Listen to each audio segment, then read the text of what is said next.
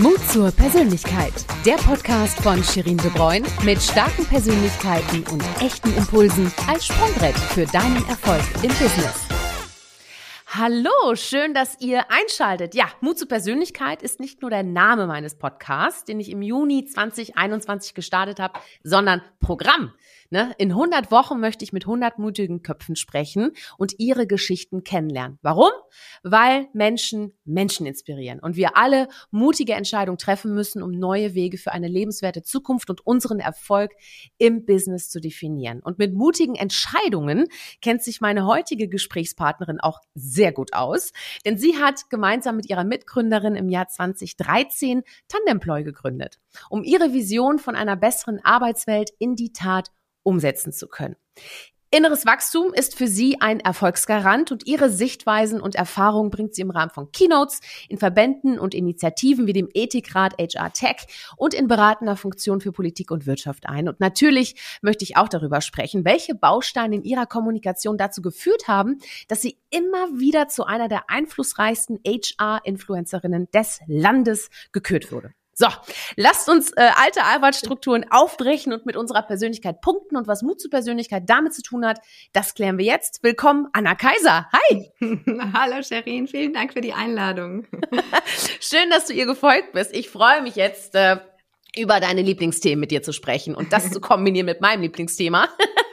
Fangen wir erstmal an, dich kennenzulernen. Und da stelle ich immer gerne die Frage, welche drei Hashtags charakterisieren dich und warum? Also das erste natürlich gleich aus dem Bauch raus, sage ich Mut, sonst hättest du mich nicht eingeladen. Aber es ist in der Tat so, dass ich ganz oft in meinen Vorträgen auch sage, was es für mich braucht und was so ein bisschen mein Credo ist in meinem Leben. Und das ist Mut, Herz und offenes Denken. Mhm. Und ähm, ich glaube, das beschreibt es ganz gut, äh, wenn es um meine Persönlichkeit geht. Mhm. Warum Herz? Bist du ein Handelst du nach dem Herzen oder nach dem Verstand? Ja, beides. Aber ich bin, glaube ich, äh, von der Persönlichkeit oder auch was mir gespiegelt wird, mhm. schon so ein Herzensmensch. Weißt du, so ich, ich mag es, in einer herzlichen Atmosphäre zu sein und die auch irgendwie zu kreieren, wann immer es mir möglich ist. Mhm. Und offenes Herz, äh, beziehungsweise offenes, offenes Denken, Denken hat ja auch was mit offenem Herzen zu tun. Offenes Denken, was gehört für dich dahinter? Also das ist für mich wirklich so eines der wichtigsten Dinge, weil es mich ganz stark lenkt im Alltag und mhm. bei allem, was ich tue. Also ich versuche mir, egal in welcher Situation ich bin, mir dieses offene Denken immer wieder in Erinnerung zu rufen mhm. und zu bewahren, weil ich es eigentlich nicht mag und auch vom Typ her nicht bin, dass Dinge sehr starr sind und in Stein gemeißelt, sondern es eher so ein oh wow, hier ist eine neue Situation, wie können wir damit umgehen? Und ähm, eine Offenheit hilft ganz stark bei der Lösung vieler Probleme und Herausforderungen. Ja, ja, absolut. Da sprechen wir auch gleich, wenn wir über die Arbeitswelt äh, diskutieren. Ähm, ich habe äh, dich ja schon länger auf dem Kika. und Wunderbar. zwar, ja, weil ich habe in, war das? In 2016 oder 2017 habe ich ähm, öfter Trainings gegeben zum Thema digitales Büro. Und da ist natürlich das Thema neue Arbeitswelt, da geht es ja nicht nur um digitale Tools, sondern eben auch um Mindset.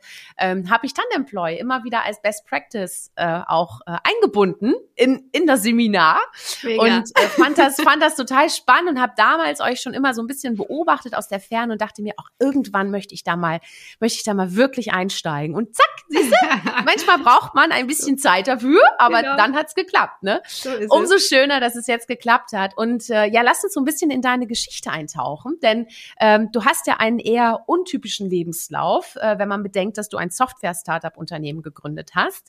Ähm, erzähl uns mal so ein bisschen über deine Station. wo, wo, kommst du her?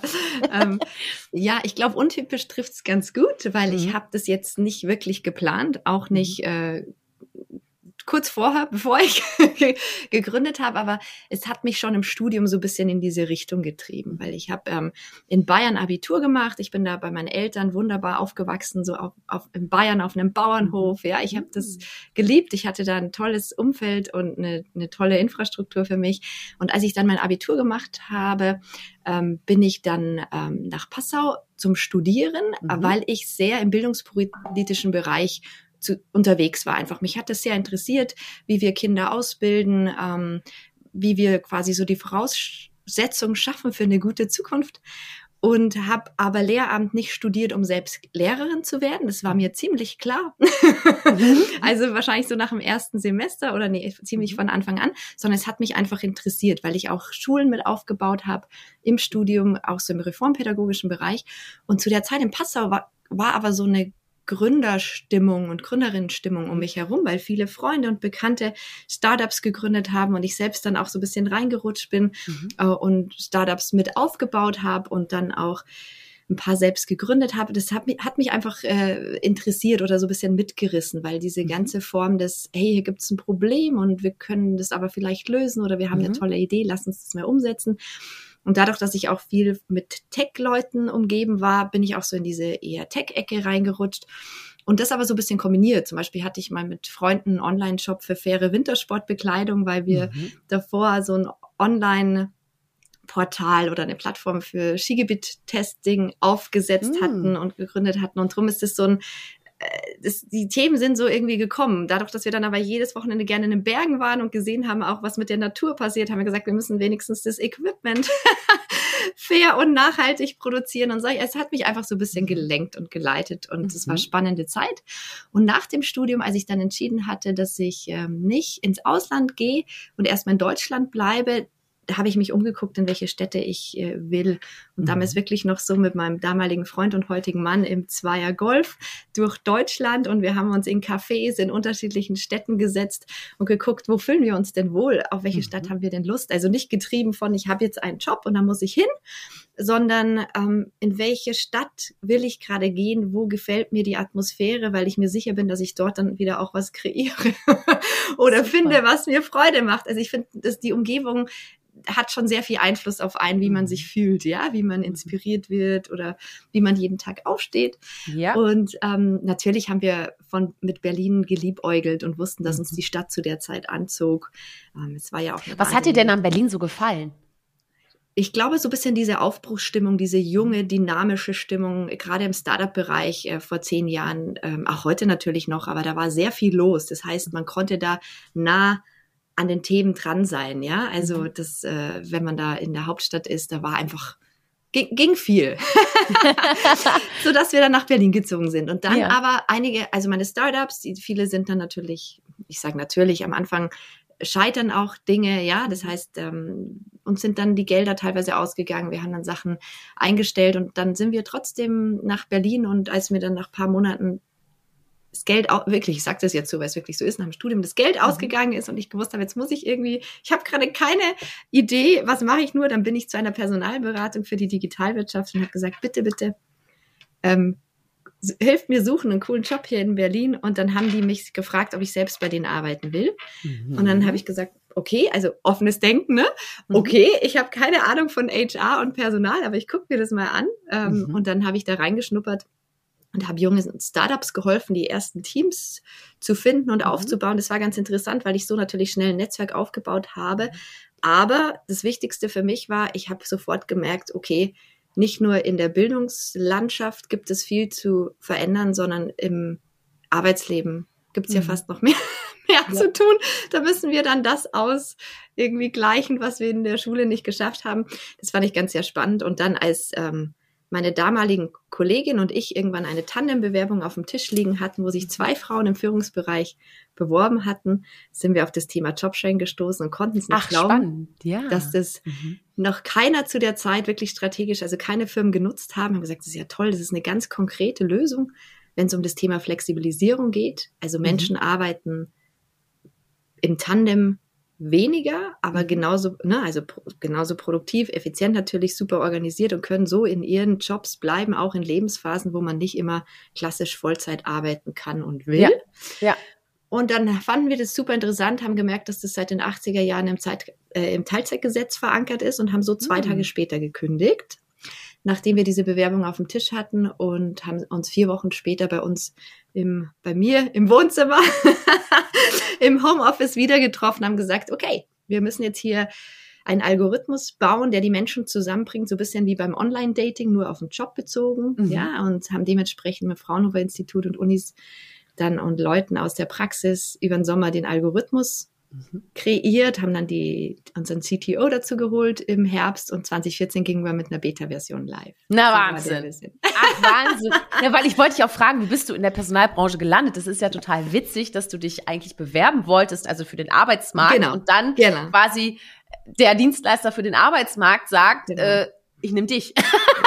du dann eine Bewerbung auf dem Tisch hast, Ja. die dann Ja. wiederum dazu geführt hast, dass du deine nächste Geschäftsidee zusammen mit Ja. deiner Mitgründerin, also Ja. das ist ja vollkommen ver- das, das kann man ja schon fast sagen, das musste so sein, oder? Das, äh, du, ich glaube gar nicht, sowas? ja, das, das sagen manchmal Leute so, das ist ja jetzt absolut Schicksal. Ich glaube eher an total schöne, glückliche Zufälle und wenn man im Mhm. Leben mit einer gewissen Offenheit, und darum habe ich das gerade erwähnt, Mhm. ähm, durchs Leben geht und nicht schon alles immer perfekt geplant hat oder für sich so, das ist genau so, wie es laufen muss, im Kopf Szenarien hat, ähm, dann hilft es, ja, dass man sagt, okay, ich bin jetzt hier, was können wir tun? Was Mhm. gibt's für Möglichkeiten? Was gibt's für Chancen? Und ich muss ehrlich sagen, ich hätte ja nie gedacht, dass ich irgendwann mal Tech-Unternehmerin in Berlin werde. Ne? Also wie gesagt, am Anfang waren es die Schulen, ähm, die ich verändern wollte. Und ich habe ja auch dementsprechend dann nicht, ich habe ja nicht dann IT studiert oder so, Mhm. aber ich habe sofort gemerkt, man muss einfach auch gucken, dass man an den Themen dran ist und so kann man sich das schon auch ganz gut aneignen und dann die perfekten Teams holen, die einem dabei helfen. Das ist ja auch ein Riesenhebel.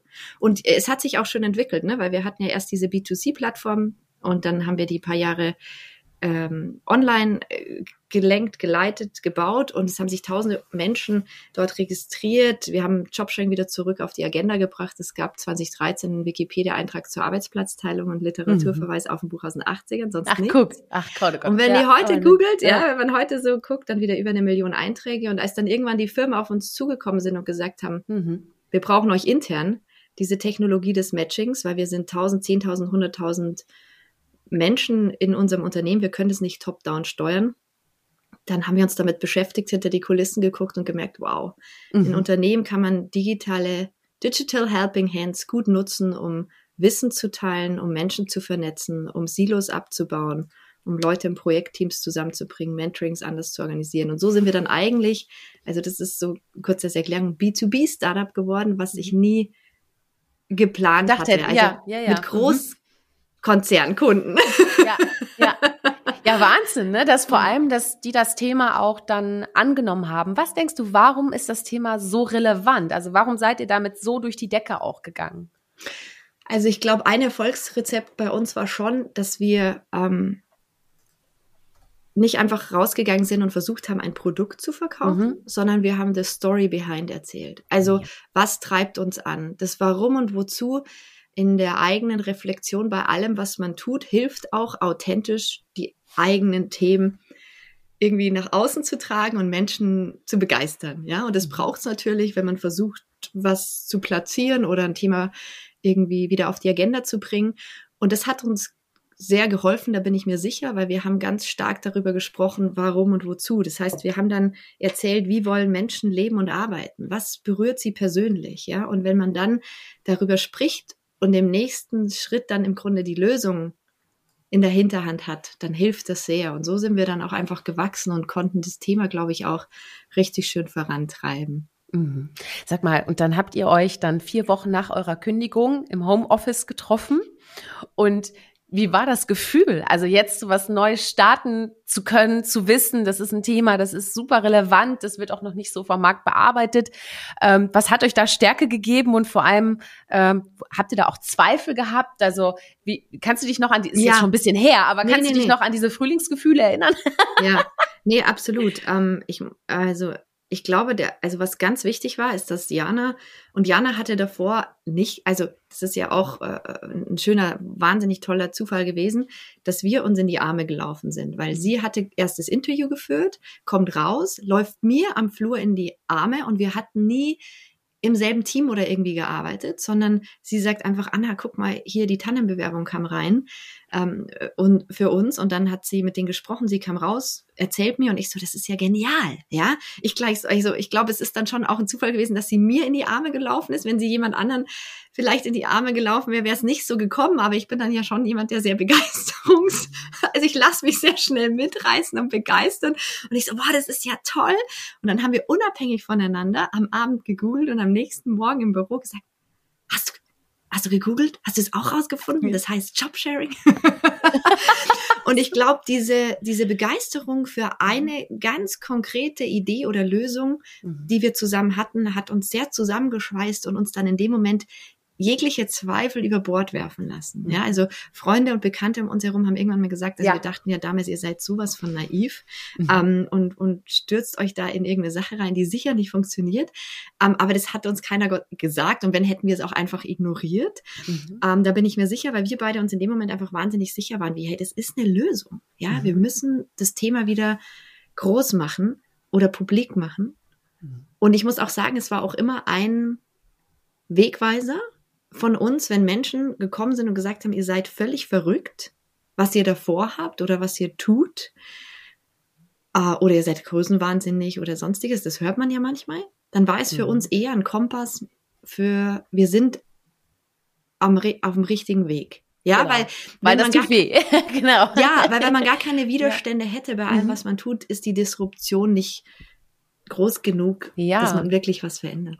Ja, toller Spruch. Ich sage auch immer gerne, ich nutze den Zweifel als Motor zum Erfolg, weißt du? Ja, Weil schön. es ist dann auch, äh, wenn du, also ob es jetzt Selbstzweifel sind oder Zweifel, die du von anderen auffängst, äh, sie zeigen ja Baustellen, entweder bei dir selbst ja. oder allgemein da draußen, wo es Handlungsbedarf gibt, ne? Das finde ich total spannend. Also ich glaube, du bist auch so ein Grundoptimist, oder? Du, in der Tat ähm, war das auch einer unserer, also da, Werte, da haben auch mhm. einige über uns gelacht, weil bevor Rick, unser erster äh, quasi Teamkollege, äh, kam im Herbst, sind Jana und ich so streberhaft einen Tag in den Schlosspark Sanssouci gefahren mit einem mhm. Notizbuch und haben gesagt, oh, wir kriegen jetzt erste Teammember, wir müssen jetzt unsere Werte definieren. also da lacht der eine oder andere drüber über diese Anekdote. Aber es ist wirklich so, ähm, es war so, okay, was hat uns, was macht uns aus? Warum konnten mhm. wir, ohne uns gut zu kennen, in den letzten fünf Monaten oder vier Monaten waren das da gut zusammenarbeiten? Also wir waren ja dann echt ein eingespieltes Team ziemlich schnell. Und dann ähm, war Optimismus einer unserer Werte, die wir definiert haben und nicht naiver Optimismus. Ne? Also somit alles ist super und alles läuft perfekt und man sollte keine Angst haben, dahin zu gucken, wo es weh tut. Ähm, aber den Optimismus, glaube ich, braucht man zu sagen, hey, wir kriegen das irgendwie hin. Mhm. Ja, ja, ja, genau. Vom, vom Denken ins Machen und das mit einer positiven Energie. Sag mal, Jobsharing, ist das denn ähm, etwas, ein Thema, was für alle gleichermaßen spannend ist? Oder für wen spielt Jobsharing jetzt, sag ich mal, aus Sicht der EndnutzerInnen, also Ach, sprich ja. der, der Arbeitnehmer, ähm, ja. für wen ist das was? Also wäre das jetzt auch für mich was? Gibt es bestimmte Stellen, die ideal dafür sind? Oder ist es durch die Bank? Gib mal so ein bisschen, so wer ist, sind die NutzerInnen bei dir? Ja, also bei der Plattform damals noch im B2C-Bereich, mhm. da waren, äh, hatten alle erwartet, das sind jetzt die Teilzeit arbeitenden Mütter. Mhm. Ähm, es hat sich herausgestellt, dass es wirklich nicht so ist. Es hat ganz spannenderweise Menschen aller Generationen interessiert, die sich bei uns registriert haben. Wir hatten 40 Prozent Männer. Äh, das sage ich immer, weil wie gesagt, es immer eher denken die Leute, ja, das ist was für Frauen, um, um irgendwie Family und Beruf zu vereinbaren, sondern aus unterschiedlichsten Gründen. Die einen hatten nebenher Hobbys, Selbstständigkeit, andere Projekte, Family, Friends, mhm. Pflege der Eltern oder wenn sie älter waren, wollten sie einfach ein bisschen weniger arbeiten, ja, und Zeit für andere Dinge haben oder äh, auch aus Krankheitsgründen zu sagen, ich will einfach nicht mehr Vollzeit arbeiten, weil ich mich noch irgendwie vielleicht erholen muss von einer Phase. Also ganz interessant, wirklich aus unterschiedlichsten Gründen. Und ähm, Jobsharing ist für Leute, was die gerne im Team arbeiten. Also Teamplayer. Das ist eine natürliche Selektion, mhm. die da so stattfindet. Weil die Leute, die gerne einsam an Themen arbeiten und auch einsam gerne Erfolge feiern, in der Führung die einsamen Helden und Heldinnen an der Spitze, die, die würden sich nicht so dafür interessieren. Aber es ist für alle Menschen, die in unterschiedlichen Lebensphasen anderes Arbeiten, kollaboratives und flexibleres Arbeiten suchen. Und für mich einfach eine neue Form der Arbeit, die gar nicht mehr wegzudenken ist, weil es einfach wirklich eine schöne Teamform ist, also Teamarbeitsform mit ganz tollen Werten, die es braucht, damit es funktioniert, also in der mhm. Kommunikation, in der Zusammenarbeit und die aber im Team streuen, je mehr Leute es auch in, in Tandems oder auch in anderen Konstellationen geht, gibt. Und man darf auch nicht denken, es ist immer 50-50, sondern es kann aus äh, unterschiedlichen Situationen entstehen. Das heißt, Jan und ich haben uns die Geschäftsführung geteilt, mhm. all die Jahre. Äh, und wir haben beide die meiste Zeit 100 Prozent jeder gearbeitet, aber wir haben gesagt, wir teilen uns so eine Geschäftsführerin Woche von 80 Stunden.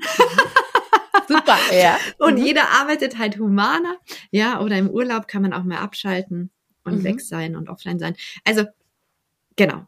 Im Grunde für alle Menschen, ich habe nie gedacht, ähm, dass es am Anfang, dass es im Projektmanagement, im Vertrieb und so funktionieren könnte.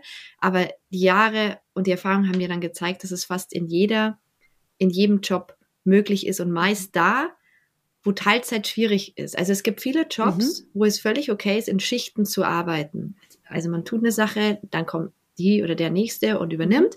Da braucht man kein großes Jobsharing-Prinzip. Aber es gibt ganz viele Bereiche im Marketing, im Sales, in, in der IT, wo auch immer, wo es schwer ist oder immer dann, wenn man weiß, die Chefin oder Chef haben Bauchschmerzen, wenn man kommt und sagt, ich will weniger arbeiten. Mhm, ja. Weil es eigentlich immer die Besetzung braucht und immer einen bestinformierten Ansprechpartner in der Firma. Mhm. Und durchs Jobsharing schafft man das, weil selbst im Krankheits- oder Urlaubsfall ist ja dann der andere noch da oder die andere. Ja, ja, genau, genau.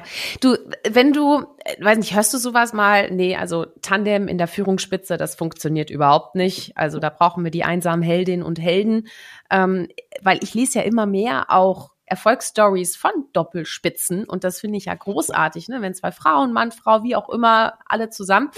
Ähm, hörst du das? Also gibt es da ein Vorurteil auch seitens der Industrie oder seitens der Wirtschaft, die sagen, nee, also Führung, Doppelspitze, Tandem, wir müssen alle Vollgas geben, das geht so nicht. Oder?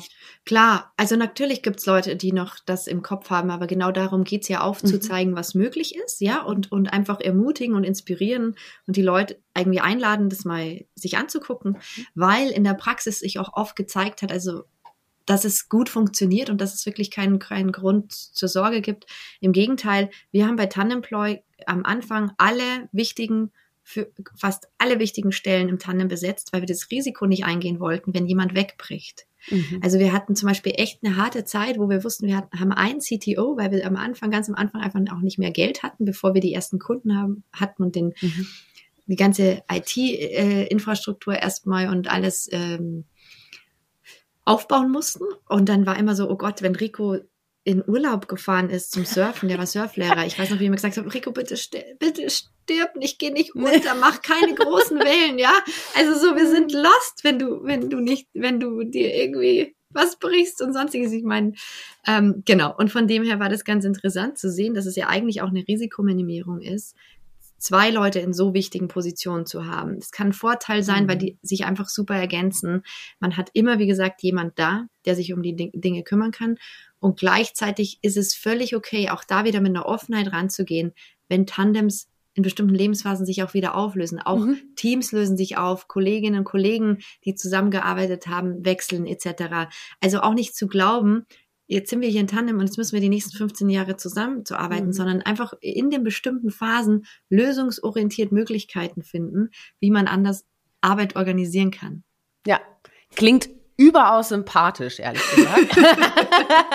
du sag mal, wenn du jetzt so zehn Jahre zurückblickst, ne? Also es ist ja jetzt schon fast zehn Jährchen ja, her, äh, Wahnsinn. dass du Tandem gegründet hast. Äh, wie hat sich denn die Arbeitswelt so grob verändert? Also spürst du Veränderungen und in welche Richtung gehen die? Klar. Also ich glaube, bei mir ist es so, dass ich sehr viel Veränderung spüre, weil ich die auch gerne suche. Also mhm. ich gehe gerne auch dahin mit meiner Aufmerksamkeit und mit meinem Interesse, wo wirklich Veränderung stattfindet, um das dann auch zu lernen und weiter zu tragen. Mhm. Ähm, ich glaube, also die letzten zwei Jahren, die uns alle in so eine Ausnahmesituation versetzt haben, haben ganz viel Veränderungen angestoßen und zwar in einer Art und Weise, die wir vor drei, vier Jahren noch nicht für möglich gehalten haben. Also wirklich gerade in Bezug auf die Arbeitswelt und dem Verständnis von Arbeit ähm, und auch nochmal die Verschmelzung von gesellschaftlichen Herausforderungen, privaten Herausforderungen und Arbeit. Und das ist was, was ich sehr begrüße. Ich war nie so ein Fan von Arbeits-Ich und privatem Ich oder sondern eher, wie schaffen wir es, das Ganze auch nicht unbedingt nur im Balance zu bringen, sondern wirklich auch in eine Einheit, dass auf der einen Seite keine Überforderung im Privaten herrscht, andererseits aber wir die gesamtpolitischen, gesellschaftlichen Themen mit einfließen lassen, weil auch Unternehmen, finde ich, bei all den Themen eine wahnsinnig große Verantwortung tragen. Mhm. Und in den letzten zwei Jahren habe ich da ganz viel Veränderung gespürt. Es war negativ, was uns passiert ist, ähm, aber positiv, welche Veränderungen dann angestoßen wurden, mhm. lösungsorientiert. Ja. Und ich finde, jetzt ist es eine große Chance, Best of All Worlds, also zu nutzen, weil wir so viel gelernt, Wissen über gu gute und produktive und gesunde Arbeit, dass es jetzt wirklich endlich an der Zeit ist, sich an diesem Blumenstrauß der Möglichkeiten zu bedienen mhm. und uns so Mosaikstrukturen bauen, die für jede Situation passen könnten, weil es gibt keine One-Fits-All-Lösung. Es ist nicht so, dass ich mit dem einen oder der einen rede oder ins Unternehmen gehe und sage, wie wollt ihr arbeiten, sondern und nur so geht's, ja, das ist die Lösung, sondern wir brauchen möglichst viele unterschiedliche Modelle, damit wir da Strukturen schaffen, die möglichst viele Menschen ansprechen. Ja, ja. Und was sind Themen, die uns in Zukunft noch weiterhin beschäftigen werden? Also, weiß nicht, gibt's da, also ich wird die Technik immer schlauer, eine KI oder so? Also wel ja, welche, klar. welche Bereiche denkst du äh, sind für das Jobsharing in Zukunft ganz besonders spannend? Also beim Jobsharing ist es ganz klar, dass wir ähm, im Grunde dieses, das habe ich angesprochen, dieses kollaborative ja. Arbeiten, mhm. ja, wird ganz stark ähm, in den Vordergrund rücken, weil äh, wir werden viel mehr Wissensarbeit haben, also menschliche Interaktion. Es gibt ja Thesen, die sagen, ne, dass nur noch 30 Prozent werden Routinearbeiten sein. Ja, für uns Menschen, der Rest wird von Maschinen übernommen. Mhm. Und wenn wir überlegen, dass das, was uns Menschen ausmacht am Ende, wir uns darauf eher konzentrieren sollten, dann wird gerade so Kollaboration im Team, ähm, in der Führung, in bestimmten Wissensarbeitstätigkeiten ein ganz, ganz großer Bestandteil sein. Aber auch dieses ganze Thema mit, wie geht's den Menschen, wie geht's mir privat, können wir das auch irgendwie vereinbaren? Das wird immer wieder, also das ist ganz spannend, in den Hintergrund rücken. Also wenn wir mhm. jetzt, und es wird auch interessant, rein wirtschaftlich werden wir jetzt in andere auch nochmal Dimensionen reinrücken, also Stichwort Inflation etc. Mhm. Und ich finde es dann immer ganz spannend zu beobachten, wenn es auf der einen, an der einen Stelle brennt, werfen wir dann alle unsere Werte und das, was wir gelernt haben, an anderer Stelle über Bord. Ja, mhm. also weil in Krisenzeiten können ja beides das Positive und das Lösungsorientierte zum Vorschein kommen, aber das, was schon immer nicht gut lief, dann auch nochmal an die Oberfläche rücken, ähm, was, also, wo man dann genau hingucken muss. Und mir ist es eben wichtig, dass wir ähm, in der Arbeitswelt und in dem, wie wir arbeiten, es nicht vergessen, egal ja. wie groß die Krisen sein werden, weil wir werden Krisen haben, das ist sicher, also gesamtgesellschaftlich äh, sicher und eben auch in den Unternehmen dadurch, so dass es echt wichtig ist, sich das immer wieder in Erinnerung zu rufen. Also Beispiel jetzt auch war ja dieses Homeoffice-Thema. Mhm. Ähm, Firmen gesagt haben, jetzt müssen die Leute wieder zurückkommen ins Office. Und ich so, warum überhaupt bestimmen? Mhm. Die Menschen können selbst am besten für sich entscheiden, wie sie gut arbeiten können. Ja, und zum Beispiel dieses Vertrauen, das mhm. man in Krisenzeiten aufbringen musste, um überhaupt zu funktionieren, bitte auch in Nicht-Krisenzeiten weiterführen. Mhm. Ja, ähm, und nicht zurück in ein Kontrollsystem verfallen, was vielleicht auch völlig unnötig ist. Ja, genau. Das ist fehlendes Vertrauen. Ne? Also das ja, ist ja, ist ja. ja wirklich ein ganz, ganz großes Problem, wenn ja, man in absolut. einem Unternehmen arbeitet und das Gefühl hat, dass mein Arbeitgeber oder Arbeitgeberin mir nicht vertraut. Ne? Das ja, ist absolut. Äh, das ist böse. Das ist ganz schön, macht einen auch unglücklich, ne? Weil ich glaube, dass die Sinnhaftigkeit einer Arbeit ja auch mehr denn je eine Rolle spielt. Ja. Ähm, und man sich dann ja auch die Frage stellt, ob ich in der richtigen Umgebung bin. Apropos Umgebung, dir ist es ja so wichtig und du hältst dich auch so gern in herzlichen äh, Umgebungen auf. Ähm, wie schaffen wir denn eine herzliche Umgebung in der Arbeitswelt? Was gehört für dich dazu? Kollaboration ist sicher ja. ein, ein, ein wichtiges, äh, ein wichtiger Baustein, aber was gehört, welche Faktoren spielen da noch eine Rolle, um eine herzliche Atmosphäre zu schaffen? Also ich glaube, ähm, das ist dann in der Arbeit wie im Privaten fast das Gleiche. Das kennt mhm. man ja von äh, in persönlicher Interaktion mit. Menschen. Ich glaube, wichtig ist, dass man wirklich guckt, äh, wie man miteinander umgeht. Also, mhm. was haben wir für einen Verhaltenskodex im Umgang miteinander? Und das lebt ganz stark davon, wie es auch ähm, vorgelebt wird in Role Models. Also wenn, wenn in Führungsregen äh, eine gewisse Kultur herrscht, ja, und kein herzliches Miteinander oder ein herzlicher Umgang, ist es oft schwer, den dann für, für Teams, wenn es von oben nicht gelebt wird, sich umzus umzusetzen. Gleichzeitig merke ich aber in bestimmten Firmen, in unterschiedlichen Abteilungen, wenn man hinguckt, dass es Abteilungen gibt mit, mit Führungskräften, die eine unglaublich herzliche Arbeitsumgebung schaffen. Und herzlich meine ich jetzt wirklich den Fokus darauf oder das Wissen, dass die Menschen zählen. Mhm. Also, dass es wichtig ist zu gucken, wo stehen die Leute, was brauchen die, wie kann ich, äh, also wie können mhm. wir als Firma eine Umgebung schaffen, mhm. dass die gesund und produktiv arbeiten können.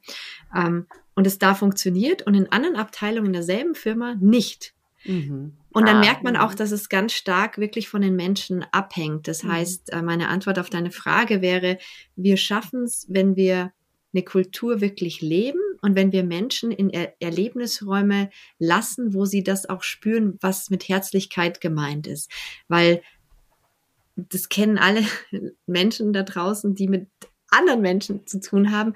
So wie man selbst im, in den Raum betritt, wird es meist zurückgehen als Echo, ja, oder man bekommt es zurück. Und Teams lernen ganz schnell, wenn eine gewisse herzliche oder auf sich wertschätzende Art und kom wertschätzende Kommunikation vorherrscht, dass das ja. ein Raum ist, wo sie sich gut bewegen können und mhm. geben das mhm. dann weiter. Was hat das denn dann mit Mut zur Persönlichkeit zu tun? Also wie, wie definierst du äh, ja. Mut zur Persönlichkeit? Erstmal persönlich für dich und was hat ja. das überhaupt mit dir zu tun? Ja. Genau. Also ich könnte dir da was sagen, aber ich ja, muss das von dir hören. Also ich glaube, ganz wichtig ist es wirklich, ähm,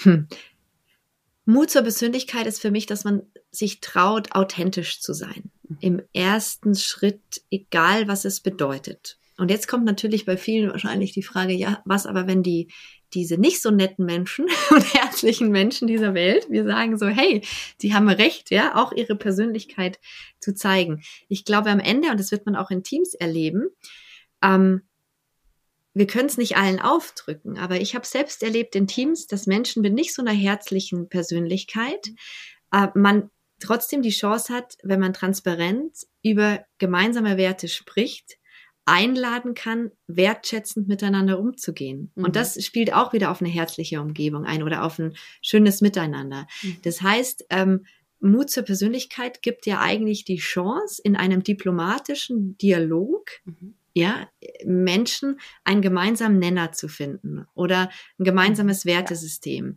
Und so schaffen wir es dann, möglichst viele Menschen mit einem authentischen Auftreten ähm, zusammenzubringen, weil ich finde, das ist sehr, sehr wichtig. Für mich ist Authentizität eines der wichtigsten Themen, wenn es um Führung geht, wenn es aber auch darum geht, für Themen einzustehen, ja, aufzutreten. Und ich finde, das merkt man ganz oft bei mhm. Menschen. Mhm. Man merkt, meint dieses jetzt ernst oder ist es nur eine Show? Ja, so eine Modeerscheinung. Ja. Mhm. ja. Und ich finde es ganz, ganz mhm. wichtig, dass wir Menschen ermutigen, erstmal zu, sich trauen, authentisch zu sein, mhm. weil es dann in der eigenen Person, Potenzialentfaltung ganz, ganz wichtig ist. Und das ist mir auch wichtig, dass wir in, in Unternehmen die Menschen ermutigen, ihr Potenzial wirklich auszuleben. Und es geht nur, wenn sie sich trauen, zu, sich zu öffnen, um sich dann für sich selbst auch zu wachsen. Und dafür braucht es eine herzliche, äh, herzliche, ne? also eine, eine wertschätzende Umgebung. Klar, ja, absolut, absolut. Gab es denn auch mal Situationen in deinem Leben, wo dein Mut zur Persönlichkeit eher ein Hindernis war? Also wo, wo du auch Klar. auf starken Gegenwind gestoßen bist? Natürlich, mhm. ähm, äh, absolut. Und da sehe ich es aber wie du, du hast es so schön vorhin gesagt, ähm, dass äh, wenn Gegenwind kommt, ist es ja auch eine Chance der Veränderung. Also mhm. ich hatte Situationen, wo vielleicht auch meine Persönlichkeit für, für jemand zu viel war oder zu, zu overwhelming oder in dem Moment einschüchternd, ja. Ähm, und dann, wenn einem das gespiegelt wird, finde ich, ist es eine wahnsinnige Chance, sich selbst einfach immer nur besser kennenzulernen. Mhm. Weil das Schönste ist ja, wenn man weiß, was man ungefähr für eine Persönlichkeit hat und wie man auf andere wirkt. Mhm. Und wenn einem das gar nicht gespiegelt werden würde, dann würde man wie so ein Bulldozer durch die Welt gehen und nicht nach links und nach rechts gucken. Mhm. Ähm, und von dem her ist mir das sehr wichtig. Und natürlich ist mir das auch so gegangen. Aber meistens, und das muss ich wirklich sagen, wird man eher also kriegt man eher positive Re Resonanz, wenn man es ehrlich meint, weil auch Fehler werden einem eher verziehen, wenn Menschen merken, man ist authentisch und menschlich und herzlich. Mhm. Ja, ja, genau. Ja. Schön. So, sag mal. Und es ist ja auch, wenn du natürlich jetzt äh, hohe Reichweiten natürlich auch hast. Du bist ja auch HR-Influencerin. Du hast eine sehr große Reichweite. Wurde jetzt gerade auch wieder gekürt, habe ich gesehen, ne, im Personalmagazin. Wow. wow. Ich glaube, ehrlich gesagt, du, du setzt gar nicht so viel drauf auf so einen Titel, dass du jetzt so eine Auszeichnung gekriegt du, hast, oder? Am Ende, ich habe ähm, für mich ein Prinzip, ich erhebe gern im positiven Sinn meine Stimme oder mhm. ich, ich, ich, ich, ich versuche gerne mitzusprechen, vor allem wenn ich eingeladen werde. Also wenn mhm. Menschen mich auch fragen in unterschiedlichen Gremien, also du hast vorher erwähnt, auch mhm. Ethikbeirat, HR Tech, da haben viele Startups gesagt, Anna, wie kannst du in so ein Gremium gehen? Ja, da mhm. werden ja nur wieder Hürden und Bedenkenträger, Themen diskutiert, die uns in unserer Arbeit hindern. Und für mich ist es aber eben wichtig, dass wir alle Perspektiven immer an einen Tisch holen, wenn es darum geht, Dinge voranzutreiben, weil wir sie nicht einseitig beleuchten können. Und darum äh, finde ich es ganz, ganz wichtig zu sagen, ja, ich, wenn ich gefragt werde und irgendwas verändern kann und beitragen kann mit meiner Stimme, mhm. mit meiner Reichweite, mit meinen Themen, dann tue ich das. Mhm. Ähm, und da ist es mir aber weniger wichtig, ob man noch eine, natürlich freut man sich, ja, also das braucht man irgendwie, also jeder freut sich, wenn er eine Auszeichnung bekommt oder wenn er, wenn, wenn man gewertschätzt wird für die Arbeit, die man tut. Aber ich glaube, wichtig ist es, dass es um das Warum und Wozu Mhm. geht. Also dass, dass man nicht nur einfach Preise als Selbstzweck sammelt, sondern dass man weiß, das ist auch für eine Arbeit, die, die Sinn macht oder die, die für mich und für andere Sinn macht. So, genau. Ja, schön. Ähm, du, was glaubst du, welche, welche Bausteine? Also klar, du hast schon einige Punkte erwähnt. Also einmal, du sprichst gerne dort, wo du eben auch gefragt wirst oder wo du, wo deine Meinung eben auch wertgeschätzt wird. Ähm, darüber hinaus bist du natürlich dann auch äh, netzwerktechnisch sehr aktiv. Ähm, aber was denkst du, wo sind auch noch Bausteine in deiner eigenen Kommunikation, mhm. die dazu mhm. geführt haben, dass du eben auch eine Rolle, diese Rolle zugeschrieben bekommen hast. Also dass ja, du natürlich wirklich ja. mit deinen Thesen, mit deinen Haltungen auch wirklich äh, stehst äh, ja, für, für dich und dein Thema. Ja. Du, ich glaube, das kennt jeder auch so ein bisschen bei der Reflexion seiner eigenen Biografie, mhm. ähm, dass es auch bei mir wunderbare und schöne Zufälle gab, die mich äh, auch begleitet haben. Ja, weil ich hab, hatte das große Glück, dass ähm, ich sei es in Schule oder Elternhaus oder einfach sozialen Umfeld wahnsinnig viele Unterstützerinnen und Unterstützer hatte. Mhm. Und ich kenne eben andere Beispiele, wo, man, wo es auch oft wirklich Kämpfe sind und das Selbstvertrauen schon in zu Kinderzeiten ähm, eher gekillt wird als aufgebaut. Ja, und darum war das mir ja auch immer so ein Anliegen, weil ich gesehen habe, was es mit Menschen macht, wenn man bereits im Grundschulalter ähm, Kinder in eine Situation begibt, wo sie sich als Mitgestalter ihres eigenen Lebens fühlen. Ja, also mhm. das hat ja einen wahnsinnigen Einfluss auf alles, was wir tun. Und gerade auch bei dem Thema Mut zur Persönlichkeit. Mhm. Weil je mehr man das schon früher im Leben irgendwie entwickeln kann oder für sich äh, so eine Awareness hat, desto leichter fällt es einem später. Und dieses große Glück hatte ich wirklich, so dass auch meine Eltern mir immer wirklich einen wahnsinnig großen Freiraum gelassen haben, wenn ich Dinge tun wollte, wenn sie natürlich keinen Schaden irgendwie für andere angerichtet mhm. haben, aber wenn ich für mich ein Ziel hatte oder einen Plan, den ich verfolgen wollte, dann haben die mich nie davon abgehalten, wenn ich eine gute Argumentation hatte. Also ich kann mich an eine Situation erinnern, da war ich in der elften Klasse, ich kam von der Schule nach Hause und habe zu meiner Mutter gesagt, ich habe keine Lust mehr, ich habe keinen Bock mehr, ich will die Schule hinschmeißen. Ja, und ich, ich glaube, viele hätten vielleicht Eltern reagiert mit, nee, du kannst jetzt nicht in der Elften hinschmeißen, du bist super, du hast tolle Noten, ich war immer mit Klassenbeste, mhm. ähm, du kannst es doch jetzt nicht machen. Ich so, ich habe einfach keine Lust mehr, ich will nicht mehr. Meine Mutter so, okay, ja, klar, wenn du das willst, was ist denn dein Plan? Mhm. Also, meine Mutter wusste, dass ich in dem Moment keinen Plan Kein ja, Plan. Der ich habe einfach keinen Bock mehr. argumentativ irgendwie mhm. gegriffen hätte und sie überzeugt mhm. habe. Aber es war dieses Gefühl, klar, überleg dir was. Mhm. Äh, was willst du tun? Was ist dein Ziel? Was willst du lösen, machen? Mhm. Ja? Dann, dann können wir darüber sprechen. Und das ist ja ein offenes Denken, was ich dadurch ganz früh gespiegelt bekommen habe. Ja, Wahnsinn. Ja? Oder, ja, ja, absolut. Oder in der, ich weiß in der zwölften, ich war dann noch im Ausland, ich ein Jahr in den USA, habe meinen Highschool-Abschluss gemacht und als ich zurückgekommen bin, war da, äh, musste ich die Schule wechseln und dann bin ich äh, nach der zwölften, nach dem ersten Jahr, wo man so Leistungskurse hat, habe ich mich mit einer Lehrerin zerstritten und so stark, weil ich ihr Verhalten so ungerecht fand in dem Moment, dass ich zum Schulleiter gegangen bin und gesagt habe, entweder sie geht oder ich. Und dann war es halt zu kurz, dachte ich so, Gott, was habe ich jetzt gemacht, ne? Weil wenn ich das jetzt gesagt habe, dann muss ich, und dann hat er mich an angeguckt Anna, was, ne? Also was soll ja. ich machen? So, ich kann ja, kann ja nicht die Lehrerin mhm. rausschmeißen. Mhm. Und dann bin ich nach Hause gegangen zu meinen Eltern und gesagt, ähm, ich muss die Schule verlassen. Und das war halt so ein Jahr, ein Dreivierteljahr vom Abitur. Mhm. Und dann haben meine Eltern gesagt, warum? Ja. dann habe ich denen das erklärt, ja. Mhm. Und dann haben die gesagt, okay, wir stehen hinter dir, such dir eine neue Schule. Dann musste ich während den Ferien in ganz Bayern die ganzen Gymnasien abtelefonieren, weil man hat ja eine starre Struktur mit den, ich hatte LK Sport, da hat man dann so immer auf quartalsweise bestimmte Sportarten mhm. und so. Und dann habe ich ein Gymnasium gefunden in München damals, die genau meine Leistungskurskombination in Sportarten hat, habe die angerufen und gesagt, ihr müsst mich aufnehmen. Und ich weiß gar nicht mehr, wie ich das hingekriegt habe, weil normalerweise vom Staat kriegen die Schulen in Bayern immer nur für die Kollegstufe, also 12, 13 mhm. pro Schülerin oder Schüler ein Budget. Aber ich, mein Pitch war damals, glaube ich, sehr gut. Wahnsinn.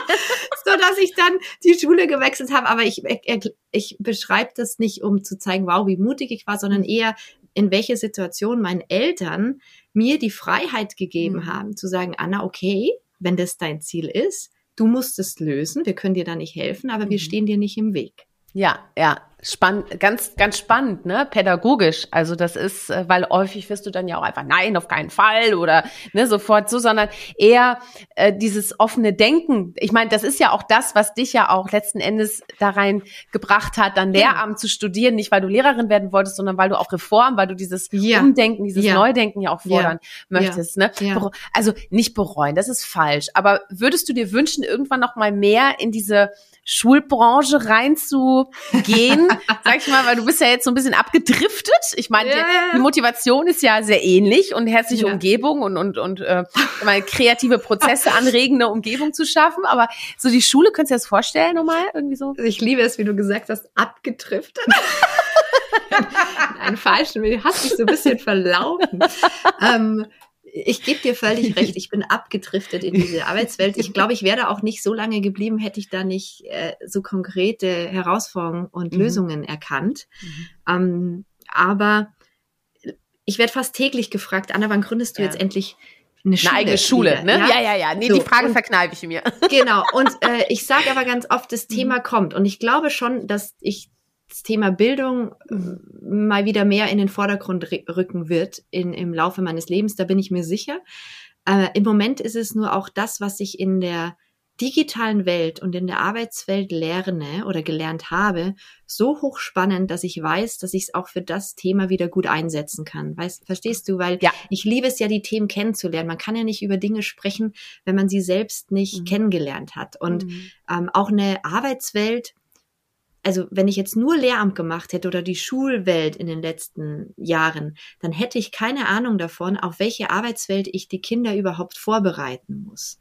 Ähm, und, und das ja. ist so spannend. Also vor mhm. allem auch in den schnelllebigen Markt der Technologie, also in der mhm. Digitalwelt, weil das wird unsere Kinder und die, die jetzt oder dann in die Grundschule kommen, so stark prägen, mhm. dass es ganz wichtig ist, dass wir da Bildung neu denken. Aber ich kann ja Bildung erst richtig schaffen und kreieren, wenn ich weiß, Exakt. was gibt es denn für eine reale Welt für die Kinder da draußen. Also wenn ich äh, klingt für mich total logisch, ja. So, ja, ne? absolut. Das heißt, für mich ist es eigentlich ein Win-Win. Drum stresse ich mich da gar nicht so, Nö. sondern I go with the flow. Und äh, ich bin mir sicher, dass ich da irgendwann mal wieder tiefer eintauchen werde. Aber das, was ich jetzt gerade alles noch sammle, kann nur von Vorteil sein. Ja, absolut, absolut. Und es ist schön, dass du es auch vorhin hast auch, auch kurz gesagt, nämlich ähm, ne, also Mut zur Persönlichkeit oder auch die, die Entfaltung oder auch dieses freie Denken, dieses offene Denken entsteht ja auch vor allem in der Schule. Und wenn das dann nicht geklappt hat, muss man es in der Arbeitswelt nachholen. Ne? Das hattest du vorhin mal kurz erwähnt. Und ich war gerade gestern, war ich äh, drei Stunden in meiner alten Schule, wo ich äh, in 2004 Abi gemacht habe. Wow. Und es werden ja auch jetzt gerade Abi-Klausuren geschrieben, also musste ja. noch ganz leise sein. Und mir haben über 60 Schülerinnen und Schüler eine Frage beantwortet, nämlich äh, was bedeutet für dich Mut zur Persönlichkeit und warum braucht's das? Und haben äh, in den fünften und sechsten wow. Klassen und haben das als Kunstprojekt machen wir das zusammen. Ich bin Botschafter der Du bist wertvoll Stiftung.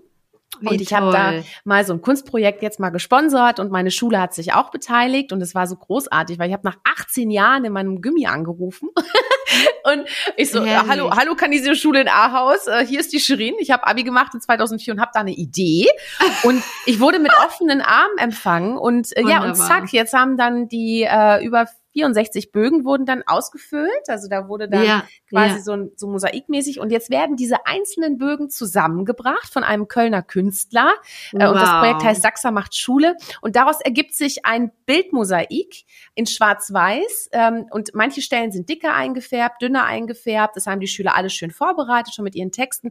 Und auch was ergibt sich die Pipi Langstrumpf. Und dieses Bild äh, wird dann wiederum auch in der Schule hängen, aber auch über mich dann wieder versteigert.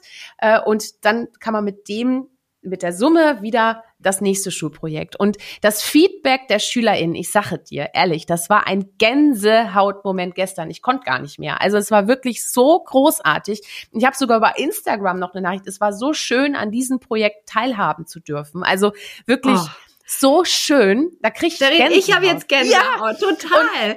total. Ich bin so gespannt. Ich bringe jetzt äh, übermorgen bringe ich äh, die ganzen Bögen, wow. heiße Ware zum Künstler und äh, dann entsteht eben dieses Kunstwerk und ich werde natürlich überall werde ich das dann, wenn das dann äh, das Ergebnis, äh, das halt super, ja. Also mhm. und und so weißt du schließt sich auch der Kreis, weil ähm, ich glaube, dass auch die Schule eine sehr sehr wichtige Rolle hat, um ähm, ja, also sowieso, ich meine, wie, wie, wir erinnern uns doch an unsere Lehrer, an die Zitate, die sie uns immer entgegengepfeffert haben, im Guten und im Schlechten.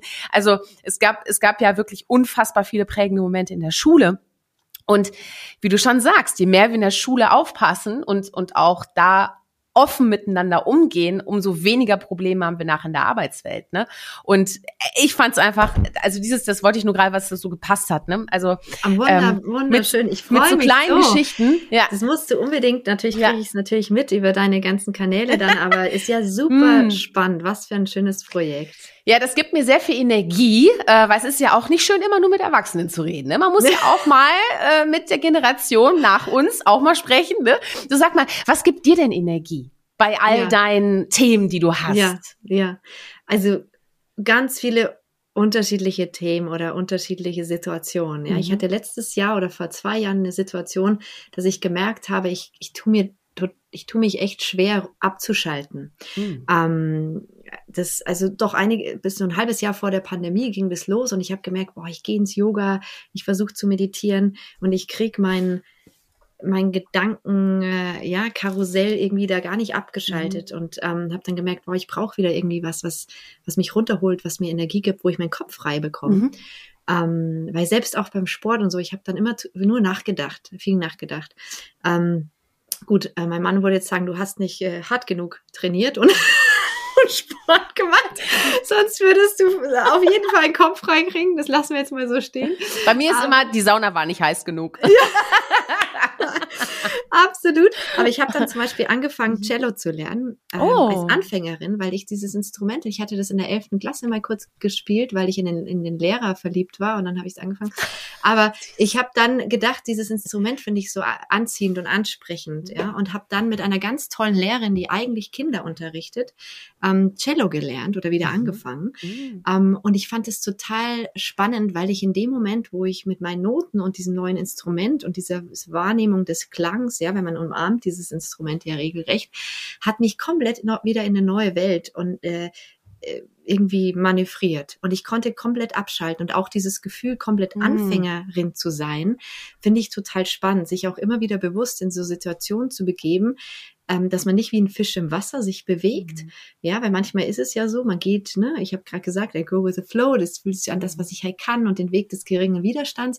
Aber ich habe gemerkt, dieses Cello-Lernen, dieses Musikinstrument wahrnehmen und irgendwie sich mit dem auseinanderzusetzen, hat mich, hat mir geholfen, wieder den Kopf freizukriegen. Also in dem Moment war das zum Beispiel die, die Energie und ähm, so suche ich mir die Dinge. Mir gibt's wahnsinnig viel Energie, einfach mit Freunden und Familie Zeit zu verbringen.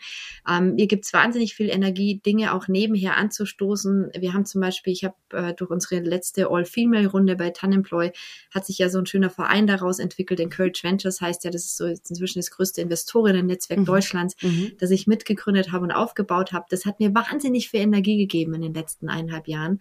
Nebenher dann auch so Ehrenämter zu, zu machen, wo man merkt, wow, da kommen Menschen zusammen mit einem Ziel und einer Vision und das darf, daraus ziehe ich wahnsinnig viel. Mm, toll, ja. Mit ja. dem Musikinstrument ist spannend, da haben wir eine Parallele. Ich habe ja? nämlich angefangen mit Ukulele. Ist ja, ja. Ja. Und auch vor und kurzem? Vor zwei Jahren, ja, vor anderthalb ja, Jahren. Und äh, habe dann auch mir so eine Musik-App runtergeladen. Ich habe dann keine keine Lehrerin äh, gehabt, aber ähm, überlege ich jetzt auch. Und gestern Abend, ich bin jetzt irgendwie seit neuestem in einer, in einer kleinen Band, also wir treten auch noch nicht auf, aber es ist einfach Witzig. auch Spaß an der Freude. Und ich wurde gestern Abend das allererste Mal von den äh, von den Herren äh, gefragt, hör mal, kannst du dir eigentlich vorstellen, Gitarre zu spielen parallel? Also weil du hast so ein Rhythmusgefühl und ich glaube, du kannst das. Und da ist auch ein Lehrer dabei und der hat gesagt, Toll. also ich würde, ich habe das jetzt mal analysiert, also ich glaube, du würdest das hinkriegen. Und dann habe ich gesagt, okay, okay, das ist mittelfristig, das ist auch ein Ziel. Aber ähm, und und wie du schon sagst, einmal sich wieder als Anfängerin zu fühlen äh, und einfach was komplett anderes zu machen, Absolut. aber es hat trotzdem eine Wirkung auf andere Bereiche, weil es ist für mich wie eine Frischzellenkur. Wenn ich ja. anderthalb Stunden ja. oder eine ja. Stunde mich mit meinem neuen Instrument beschäftige oder ja. singe oder was weiß ich, was komplett an und ich gehe dann wieder an die Arbeit. Ich bin kom komplett frisch im Kopf. Das ist für mich fast ähnlich wie ein Waldspaziergang oder so. Absolut. Das ist wirklich ähm, und vielleicht hat jeder so seine eigene Quelle, ne, die er anzapfen kann und probiert's einfach mal. Also äh, wie ich erkannt habe, dass ich äh, sehr sensibel auf Instrumente reagiere, ist, dass ich sehr rührselig werde, wenn ich bestimmte Instrumente höre. Da gehören Streichinstrumente ja. extrem dazu. Also ich finde Cello ja. bei Frauen groß, äh, perfektes mhm. Instrument. Das ist für ja. mich wie Saxophon bei Männern. Irgendwie, ja. ich weiß nicht, das hat bei mir hat das irgendwas. Ja. ja. Und weißt du, das erzeugt so viel, wie du schon sagst, Frequenz und Schwingung ja. Und die trägt sich über, ne? Also das, Absolut. wir müssen halt aufpassen, weil wenn wir die ganze Zeit über Nachhaltigkeit sprechen ähm, ja. und nicht nachhaltig mit uns umgehen, dann ist das ein sehr schlechter Energiehaushalt. Ne? Natürlich. Also deswegen Natürlich. immer schön gucken, dass wir da äh, die Energie zurückkriegen. Und Sherin, nur weil du es gerade angesprochen hast, ich hatte, die Lehrerin kam dann immer morgens, bevor alle da waren, ins mhm. Büro und ich habe dann in den frühen Morgenstunden den Unterricht gehabt und haben Leute tagsüber dann später oft zu mir gesagt, Anna, du hattest heute Cello, oder? Und Echt? weil, also Wahnsinn, ja. das war wirklich so, weil so, du strahlst halt so, du bist so gut drauf, es war so süß, ja, dann haben meine Leute im Team manchmal gefragt, du hattest heute einen Cello-Tag oder wenn ich dann in den Raum gekommen bin, hattest du heute Morgen Cello. Also, weil du gesagt hast, ja, es schwappt über ja, und ja. strahlt. Ich musste immer musste ich immer so schmunzeln. Es war herrlich. Super, ja, ja. schön. Ja. Du sag mal, also diejenigen, die uns jetzt äh, zusehen über YouTube, sehen, ähm, dass Anna die ganze Zeit vor einem Buchregal sitzt, äh, was mit ganz vielen Büchern gefüllt ist. Und unter anderem befindet sich dort auch eine ganz süße Karte Bavarians Do It Better. Okay, oh, wir wissen. Ich hab's vergessen wegzutun. Gestern, oh mein Gott, ich hatte gestern einen Zoom-Call und da haben die über die Bayern hergezogen und ich dachte, oh Gott, es war eine Panel-Diskussion. Ja. Und ich dachte, oh, sehen die mein, meine Karte da oben? Ja, ganz bestimmt. Aber sie haben sich vielleicht nicht getraut, dich darauf anzusprechen. Nein, also Ach, weißt du, man muss die, die Liebe, die Liebe ist ja nie begrenzt, weißt Gut, du. Das ist äh, ja auch eher ironisch gemeint, ne? Wir haben, also was heißt ironisch? Ich, ich, ich kocke, also es gibt eine Anekdote. Bei Tannemploy haben die gerne über die Bayern sich lustig gemacht und ich habe dann immer so, also ich bin ja aus Bayern geflohen. Ich musste sie ja auch ehrlich sagen. Ich, man geht ja nicht ohne Grund aus Bayern nach Berlin. Ähm, aber dann habe ich irgendwann mal so einen Spaß gemacht und gesagt, Leute, wenn ihr euch jetzt noch einmal über die Bayern lustig macht, dann, dann streiche ich euch einen bayerischen Feiertag, weil ich habe nämlich bayerische Feiertage eingeführt bei ah. Team in Berlin. Das heißt, wir hatten dann immer so eine Out-of-Office-Mail, wenn dann bayerischer Feiertag waren, wir in Berlin aber nicht gearbeitet haben, mit so Bayern gehört zu den erfol wirtschaftlich erfolgreichsten Bundesländern in Deutschland und vielleicht liegt's an den mehr Pausen im Alltag. Weil die haben, glaube ich, fünf Tage mehr irgendwie äh, Public Holiday als Berlin. Und dann hatte ich immer einen Druck mit und haben gesagt, sag nichts. Ja, genau. Bayern, sonst streiche ich dir Fronleichnam oder wie auch immer. Großartig. Super, herrlich. Du, das, das ist das ist gut. Das ist eine gute, eine gute Taktik. Aber sag mal, hast du, weil ich jetzt viele Bücher da sehe, ne? Also wenn wir Thema Bücher oder auch Persönlichkeiten, ähm, wo ziehst du deine Inspiration her? Ähm, gibt es da bestimmte Menschen oder, oder Themen, Absolut. Bücher? Also mein, ich muss ehrlich sagen, mein Mann ist ein, einer meiner wichtigsten Sparingspartner, wenn es mhm. um die Themen geht, wenn es darum geht, Themen groß einzuordnen. Mhm. Er hat äh, mit mir im Passau, also wir sind zur selben Zeit fertig geworden, Philosophie und Jura studiert. Ähm, das ist eine ganz spannende Kombi, finde ich, weil man da ganz viele Themen auf dem Schirm hat und das sind so seine Hauptthemen, Finanzsystem, die Juristerei, aber eben auch die, vor allem die Philosophie. Und ähm, das ist ein ganz tolles Sparing. Also weil es gerade oft, wenn man in einer schnelllebigen, oberflächlichen, digitalen Welt, ja, die es ja auch gibt, sich befindet, hilft es ganz stark, auch mal wieder einzutauchen in Themen. Und in ein Buch einzutauchen ist was anderes wie Headlines lesen mhm. oder mit dem Handy durchscrollen, so, so dass ich auch ganz viel Inspiration daraus ziehe, in bestimmten Themen immer wieder einzutauchen, die mhm. aber bewusst nicht die Themen sind, mit denen ich mich im Alltag in, in, der, in meinem Berufsleben beschäftige. Mhm. Weil das, also das öffnet dann auch für mich immer so nochmal ganz andere Perspektiven. Und darum liebe ich es auch, Bücher zu lesen über Themen, die gar nichts mit meiner aktuellen Welt zu tun haben, weil es dann hilft es mir ganz oft auch, mhm. da irgendwie Gedanken mitzunehmen. Ja. Und drum, das sind, äh, genau, ich sitze hier nämlich gerade in, in unserer schönen Bibliothek. Hier stehen überall Bücher rum, aber das ist auch natürlich von meinem Mann ganz viel hier in unserer Bibliothek in Frankreich, weil da ziehe ich auch ganz stark Energie. Ich habe mhm. eine Welt hier in Frankreich auf dem Land, wo ich immer über Phasen arbeite und lebe und das ist dann eher meine stille Zeit. Also ich, na oder stille Zeit. Natürlich bin ich mit der Außenwelt so jetzt wie mit dir mhm. im, im Austausch und mhm. ich habe meine Meetings und Zoom und das kennt jeder. Aber ähm, trotzdem habe ich hier viel Natur. Ich gehe raus und dann bin ich sofort in der Natur. Ich habe hier auch Bücher und dann habe ich wieder mhm. Phasen, wo ich bewusst nach Berlin gehe. Den Hype brauche, ne? Den Hype, wo ich mhm. dann bewusst mhm. Wochen auch habe, wo ich wieder eintauche. Das ist ganz schön. Schön, ja. Du sag mal, ähm, wir wissen ja immer so gerne, was wir gerne hätten, aber was haben wir denn? Also wo würdest du sagen, ist deine Superpower? also, es ist tagesabhängig. also meine, was ich aber wirklich, du hattest es vorhin schon gesagt, was ich wirklich liebe, ist Brücken zu bauen zu Netzwerken, mhm. Menschen zu verbinden, ähm, Dinge mit Menschen weiterzudenken, ja, und, und äh, zusammenzukommen, Leute zusammenzubringen und zu, rauszufinden, was uns gemeinsam vereint. Mhm. Das ist wirklich was, was ich unglaublich liebe und wo Leute mir auch spielen, dass ich das gut kann. Mhm. Also so die Menschen zusammenzubringen, anzuziehen, ne, dass wir dann irgendwie mehr sind und dann gemeinsam ein Ziel verfolgen. Das ist, finde ich, total schön. Und das, ne, ich finde, das ist, das fühlt sich superpowermäßig an, weil alleine, so geht's mir, kann man schlecht eine Superpower entwickeln. Also mhm. kein Mensch ist für sich Superman, ja, oder so, oder, oder ist, ist stark, sondern ich finde, wir sind in der, in der Gemeinschaft ganz oft ganz stark, mhm. wenn wir es eben schaffen, ähm, ein gemeinsamen Nenner zu definieren. ja. Ziel. Jetzt hast du dir ein kleines Feuerwerk verdient. Und äh, wir kommen damit zu, zu, äh, zu dem Finale sozusagen, ja. weil es gibt noch eine letzte Frage, aber vorher pfeffer ich dir so ein paar Raketen entgegen und du zündest einfach zurück. Äh, und du wirst Unbedingt. gleich ganz schnell verstehen, wie das funktioniert. Super. Ich lege los. Berge oder Meer? Berge. Halb voll oder halb leer? Halb voll. Geplant oder spontan? Spontan. Herz oder Verstand? Herz. Ja. Ne, das, das war total klar. Risiko oder Sicherheit? Risiko. Büro oder Bauernhof? Beides. Lehren oder gründen? Gründen. Mhm. Pumps oder äh, Pumps sag ich schon. Pumps oder Pumps? Gummi? Ja, ich habe schon, ich war schon beim Wort Gummi, war so Pumps. Pumps oder Gummistiefel?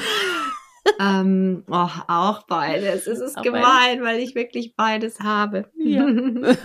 Aber manchmal barfuß. Sehr gut. Ähm, was ist denn dein Lieblingsdrink? Hast du äh, einen? Ich liebe Cremant. Mm. Also ich bin wirklich, ich habe eine absolute Schwäche für Cremant. Also ich bin auch dafür bekannt, dass äh, äh, überall, wo ich hingehe, Menschen wissen, mit Sparkling Wine in einer guten Form oder also mit Cremant kriegt kriegt mich jeder zu allem in, im Sinne von, okay, ich komme auf ein Gläschen Cremant und dann arbeiten wir an dem und dem Thema. Im Büro haben sie immer Spaß gemacht, dass ich eigentlich so ein Cremant, äh, ne, Zapfanlage. Ja. Schön, herrlich, sehr gut. Gut zu wissen. Was ist denn dein Lieblingsessen? Sushi. Mm. Ähm, wo, ja, wobei ich sehr auch da sehr offen bin, muss ich sagen. Ich liebe es, neue Dinge auszuprobieren und in Restaurants zu gehen, die auch mit Essen experimentieren. Mm. Also so diese ganzen Fusion Kitchen äh, Locations in Berlin ziehen mich natürlich wahnsinnig an. Mhm. Ja. Sehr gut. Kann ich dir off the record mal ein paar Tipps Super. geben, wenn du willst? Vielleicht hast du auch noch Super. welche für mich. Großartig. Ja, sehr gerne. Dein Lieblingsort? Ich meine, du bist jetzt natürlich in Frankreich. Das ist wahrscheinlich auch ein Lieblingsort für dich. Na, hast du noch einen? Ähm, ich, also ich habe auch noch einen Standort, den ich sehr liebe, das ist der Bodensee, mhm. ähm, was auch so unser Headquarter wird sozusagen, weil von da aus, und das ist auch äh, natürlich logistisch sinnvoll, kann ich schnell in alle mhm. Richtungen. Da bin ich in Berlin genauso schnell wie in Frankreich. Mhm. Ähm, von dem her ist auch einer meiner Lieblingsorte. Herrlich. Hast du einen Song, den du äh, auf einer Playliste hast, den du immer rauf und runter hörst aktuell, oder bist du eher random? Ich bin äh, in der Tat eher random, aber ich habe auch unterschiedliche Playlists für unterschiedliche Orte. Das ist mm. ganz spannend. Also wenn ich in Frankreich bin, dann höre ich ganz viel französische Musik, mm. weil es mich dann gleich in eine neue Sprache und Ort immer wieder so ein bisschen reinmanövriert. In Berlin bin ich oft in der Stimmung Neues anzuhören, ja. Mhm. Und es ist ganz interessant. Und dann komme ich manchmal in Orte, da habe ich dann lieber ähm, schöne Playlists von früher. Aber ich bin manchmal schon so, dass ich, wenn ich im Zug sitze oder so, auch Playlists habe, Lieder habe, die ich dann gerne höre aus Phasen, die mich an eine bestimmte Zeit ja. erinnern. Spannenderweise Spannend. auch mit Tannenploy, äh, wo jetzt gerade eine große Veränderung war, habe ich gern Lieder gehört, die wir zu Anfangszeiten oder die ja. ich zu Anfangszeiten gehört habe. Und dann erinnert man sich sofort zurück. Hm. Ist doch herrlich. Total. Toll, ja. ja. Schön. Also du hast das Feuerwerk, hast du jetzt mit Bravour äh, überlebt. und ich komme äh, zu der Schlussfrage. Und äh, die lautet wie immer, warum braucht unsere Welt Mut zur Persönlichkeit? Anna, du bist dran. Ja, ähm, weil es ohne mutige und persönlich, also mutige Menschen, die bereit sind, authentisch die Welt zu verändern, einfach nicht geht. Mhm. Da bin ich davon überzeugt. Und wir müssen wir haben so große Herausforderungen im Moment, wirklich, gesamtgesellschaftlich, global, klimatechnisch, ähm, überall, wo man hinguckt. Und wir können sie nur lösen und wir können sie nur irgendwie bewerkstelligen, wenn wir uns trauen, mutig zu sein. Und mhm. dann wird die Persönlichkeit von ganz alleine auf die eine oder andere Weise zum Vorschein kommen. Ja. Vielen Dank, liebe Anna. Mit dir Danke könnte ich jetzt wirklich noch ewig weiterreden. Äh, ja, das machen so wir bei einem Glas Cremant. Absolut. Ich freue mich auf unser erstes gemeinsames Glas Cremant. Großartig. Äh, mhm. Und vor allem, was du klar machst, ist, es wird wirklich Zeit, alte Denkweisen, Arbeitsweisen ja. aufzubrechen, auch keine Angst zu haben davor und äh, sich einfach mal mit, mit Lösungsorientierung auseinanderzusetzen, anstatt alte Strukturen irgendwie noch durchdrücken zu wollen, weil der Mensch hat sich halt eben auch verändert, ne? vor allem auch die letzten zwei Jahre und überhaupt technologisch, was alles möglich ist. Und ähm, ja, hör mal, möchtest du noch irgendwas loswerden, Anna? Habe ich irgendwas vergessen? Sherin, wie gesagt, unsere Themen, glaube ich, können wir noch lange und, und ausgiebig besprechen. Ich danke dir einfach herzlich, ja, für diese äh, schöne Einladung, vor allem für die schöne Zeit mit dir. Es hat unglaublich viel Spaß gemacht und ich freue mich wirklich, wenn dein Kunstprojekt, also das mit deiner Schule fertig ist, weil dann treffen wir uns wirklich und stoßen ja. darauf an, weil das ja. ist eine ganz tolle Sache und darauf freue ich mich jetzt schon. Super, schön. Ja, vielen Dank und vielen Dank auch an euch, ihr tollen ZuhörerInnen. Äh, schaut gerne mal äh, in unserem Blogbeitrag äh, unter mutspersönlichkeit.de zur Episode rein. Da findet ihr auch noch ein paar Hintergrundinfos. Wir werden auch dein Netzwerk verlinken und so weitere Infos, die du äh, so von dir gegeben hast heute und auch natürlich Zitate aus der Episode. Und äh, ja, wenn ihr schon dabei seid, liked gerne auch, bewertet und empfehlt in eurem Netzwerk, weil Mut zur Persönlichkeit kann man nie zu viel oder zu wenig haben. Eher zu wenig. Äh, und was bleibt zu sagen? Natürlich traditionell, seid mutig, zeigt Persönlichkeit. Eure Shirin. Ciao. Tschüss. Tschüss. Hol dir deine Portion Mut zur Persönlichkeit Alle Folgen zum Podcast findest du unter www.mutzupersönlichkeit.de als Video bei YouTube und bei allen gängigen Podcastdiensten.